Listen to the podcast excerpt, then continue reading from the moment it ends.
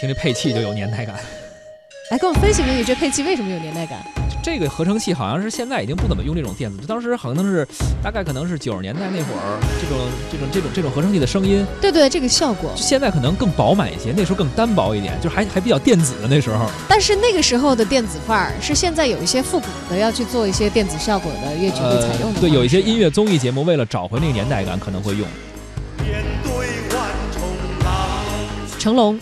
多年也没唱歌了吧？我们一听他的歌，这翻出来男儿当自强，少说二十几年。对，这个确实时间太长了。呃，而今天要了解到这个消息呢，是在二零零二年真的用心了一张专辑之后呢，成龙今年终于又推出自己让人们期待十六年之久的一个全新个人专辑。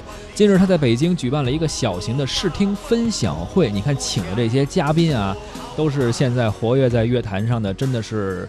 非常非常有实力的音乐人，包括高晓松、小柯、三宝、捞仔，还有常石磊等等，这些都是非常著名的音乐制作人啊，呃，以及包括还有刘涛、岳云鹏等他圈中的好友，请大家来鉴赏自己专辑中这五首新歌。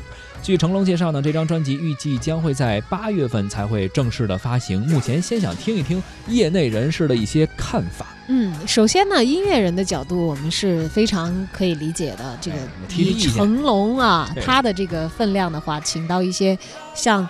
三宝他们这个级别的，捞仔他们这个级别的老牌的音乐制作人，这个是很顺理成章的事情。而刘涛和岳云鹏，我觉得更多感觉是朋友一起来分享一下吧，圈中好友嘛，都是。对，虽然岳云鹏的成名曲也很火，但是感觉跟成龙大哥完全走的是两个画风啊。岳云鹏那是跟李健一块同台合作过，上过歌手的，你以为呢啊？啊，而这个成龙呢，到九二年发行。首张国语专辑第一次，你像到今天，你其实是数不胜数的。对，但是他自己呢也很谦虚啊，说说实话，我自己也不记得唱过什么歌，发过什么专辑了，时间确实已经久远。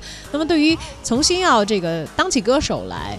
呃，我相信成龙对于这个歌曲的挑选啊、制作呀这方面，应该会有自己的比较高的要求和标准嘛。对，首先他毕竟做这么多年嘛，肯定有自己的一个把控的一个标准去严格要求。同时，以他目前无论是在影视界还是在音乐界这么多年的积累吧，呃，制作团队啊，包括词曲作者啊，包括能够收到的作品啊，肯定也都是头部的资源。啊，如果想怀旧的话，或者对于。成龙大哥这个音乐方面还有情怀的 歌迷啊，可以关注一下，大概应该会在八月份出版这张专辑。